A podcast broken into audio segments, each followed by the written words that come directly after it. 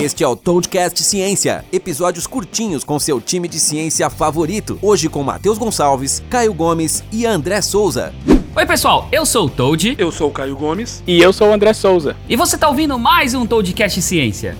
E a pergunta de hoje veio de Arthur Coimbra, ele tem 36 anos e é advogado de Júlio de Castilhos, no Rio Grande do Sul. E a pergunta dele é a seguinte: O que é o tal do jet lag? Basicamente, o nosso organismo, a gente tem o que a gente chama de relógio biológico. Eu acho que a maioria das pessoas já escutou esse termo, relógio biológico. O que é esse trem, esse tal de relógio biológico, afinal? As nossas células, o nosso corpo está o tempo inteiro fazendo coisas. E ele faz essas coisas num certo ritmo. Então, por exemplo, você recebe informação de que você está com fome, com uma certa periodicidade e você recebe informação de que você está com sono com uma certa periodicidade. Como é que o corpo, como que o nosso corpo sabe te avisar dessas coisas? Ele começa a usar sinais externos, do tipo a luz do dia, quando a luz começa a baixar e você começa a ficar com fome, nada mais é do que o seu corpo falando assim, olha, a luz está acabando, quer dizer que o dia está acabando, você precisa ter um pouquinho de energia para você poder dormir bem. Alguma coisa desse tipo. E o nosso corpo percebe essa cadência basicamente a partir de sinais elétricos que ele vai mandando para o nosso corpo fazer as coisas. Então é como se, sei lá, a cada 3 segundos ele mandasse um impulso para mandar fazer alguma coisa e ele meio que acostumasse com esse a cada 3 segundos. É isso que é o tal do relógio biológico. Então, nosso corpo sabe a hora que a gente está com fome, a hora que a gente tem que dormir,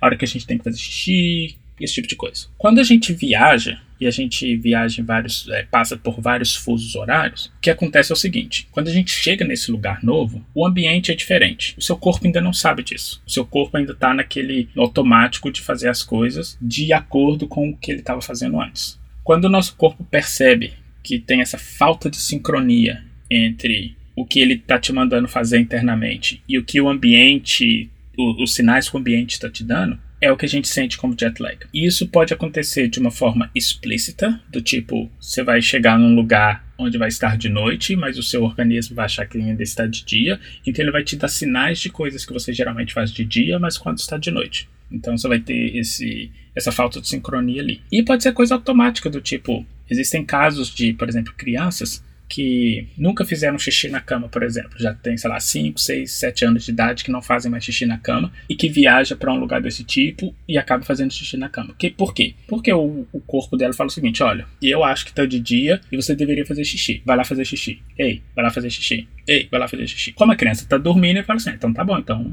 vou fazer aqui mesmo. É, e é basicamente essa falta de sincronia. De acordo que o seu corpo vai, pe vai pegando esses sinais e vai realocando esses sinais dentro desse, de, de, dentro desse seu relógio biológico, você vai praticamente se acostumando de novo com aquele ambiente e o seu corpo vai meio que, vamos dizer assim, acertar esse relógio biológico de forma que você não fique mais tão cansado ou que não tenha essas reações que são comuns de, de sentir esse cansaço, esse jet lag. Então, assim, biologicamente é basicamente isso. É uma falta de sincronia entre o que está no ambiente com o que o seu corpo tá te mandando fazer. E a hora que você se acostumou já do, com o jet lag, você tá, tá tudo bem, é hora de voltar, acabou a viagem. Você volta, exatamente. E isso depende muito da, da forma como o seu organismo é, responde a essas coisas. Tem pessoas que demoram dois, três dias para se acostumar, tem pessoas que demoram uma semana. E, e, é engraçado que existe esse mito de que, ah, quanto maior a diferença de horário, maior vai ser o tempo que você vai demorar para acostumar. Não necessariamente. Não, não tem a ver com o tempo de horário, mas sim tem a ver com, com a forma como o seu corpo vai se adaptar a esse ambiente diferente e também a, o que você faz. Porque é muito comum, por exemplo, você, você viaja para um lugar que, sei lá, tá 15 horas a mais.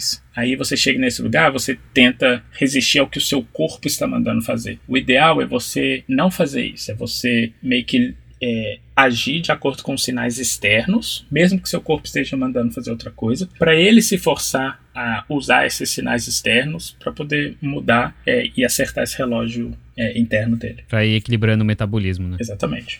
E isso influencia porque a gente tem uma, é, a gente tem a tendência a achar que jet lag é só ficar cansado, mas não, influencia um tanto de coisa. Por exemplo, a gente recebe sinais que não chegam na nossa consciência para produzir, por exemplo, certas enzimas que vão quebrar certas substâncias, porque a gente sabe que a probabilidade daquele, daquela substância entrar no seu corpo naquele momento é maior. Quando a gente está em outro, num fuso horário diferente, o seu corpo vai continuar mandando isso. Então você pode ter, por exemplo, dores de estômago. É basicamente porque seu estômago está funcionando como se ele tivesse, sei lá, na hora do almoço e vai ser, sei lá, 3 horas da manhã. E ele vai continuar produzindo coisas. Então você tem problemas de estômago, você vai ter, obviamente, o cansaço, mas você vai ter essas outras respostas mais fisiológicas também por causa, por causa disso. Talvez uma, uma pergunta que eu pudesse ter, André, porque assim, vamos falar que o jet lag ocorre com uma distância temporal maior, né? Eu quero dizer o seguinte: se você viajar uma hora pro fuso do lado, é muito difícil você ter efeitos tão graves do jet lag. Então, qual que é mais ou menos uma, uma distância temporal onde isso se torna um problema? É, é, engraçado que. Peraí, peraí. Antes de você responder, eu preciso deixar. Eu tenho que fazer um disclaimer aqui. O André é de Minas. E o pessoal de Minas, ele tem a mania de falar assim: é, da, é dali pouquinho, é, é logo ali. e é 30 quilômetros pra frente, 80 quilômetros pra frente. Então, né? É bem ali, né? É logo ali. Ali pertinho, é. 15 horas de voo. Mas o. É porque assim, a, a, forma como você vai se adaptar a, a esse novo fuso horário, isso independe da distância. Mas os efeitos, ele obviamente ele vai aumentar de acordo com a distância. Mas o interessante é o seguinte: geralmente eles são maiores quando a gente adianta o relógio do que quando a gente atrasa o relógio. Então, por exemplo. Mesmo se eu tiver. Mesmo se eu não sair do lugar, Exatamente, só adiantar o relógio agora aqui, você vê. Então, por exemplo, se você está num, num lugar e você viaja para um lugar que é 5 horas à frente de onde você está, geralmente os efeitos eles são maiores porque o, o seu relógio vai estar, vamos dizer assim, vai estar bem atrasado com relação a esse novo time zone. Então, basicamente, o que ele vai ficar fazendo, ele vai fazer o seguinte: olha, ele deveria estar tá fazendo X, mas ele não está fazendo X ainda. Quando você atrasa, é, isso tem muito a ver com a forma como a gente cria esse relógio biológico para começo de conversa. Quando a gente volta no tempo, é muito mais fácil o nosso sistema acompanhar e, ressincronizar com o ambiente do que quando a gente adianta. Porque basicamente é, é, como se quando a gente estivesse adiantando, a gente tivesse que recriar esse relógio biológico. Ao passo que quando a gente está atrasado, a gente só precisa, sei lá, parar um pouco no tempo, que esse relógio vai se ressincronizar de alguma forma. Para quem está perdido como eu nesses adianta, atrasa aí, o que ele está querendo dizer é que para quem viaja para o leste, ou seja, Brasil, Europa, é pior de quem viaja Europa-Brasil. Isso. E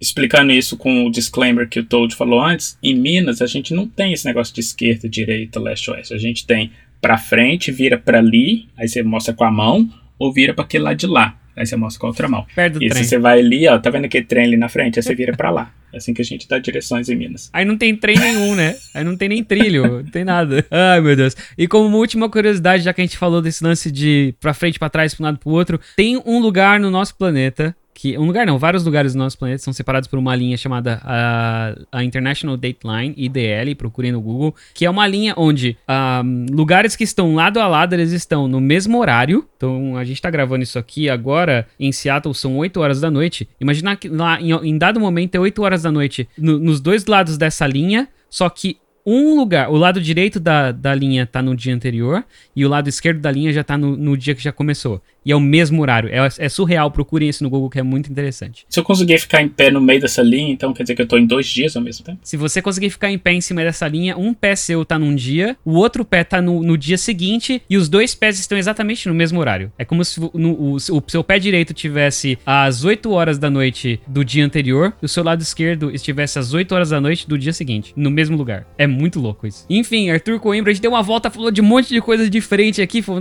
uma pergunta muito legal que deu espaço pra gente falar, explanar e, e, discutir. Foi muito legal. Obrigado pela sua pergunta. Eu espero que você tenha gostado da resposta. E a pergunta da semana que vem é uma pergunta de biologia para quem gosta de tubarão, coisa debaixo d'água. E é a seguinte: Como tubarões sentem cheiros embaixo d'água? Se você quiser conferir a resposta, é só ouvir o episódio da semana que vem, beleza? Do tubarão.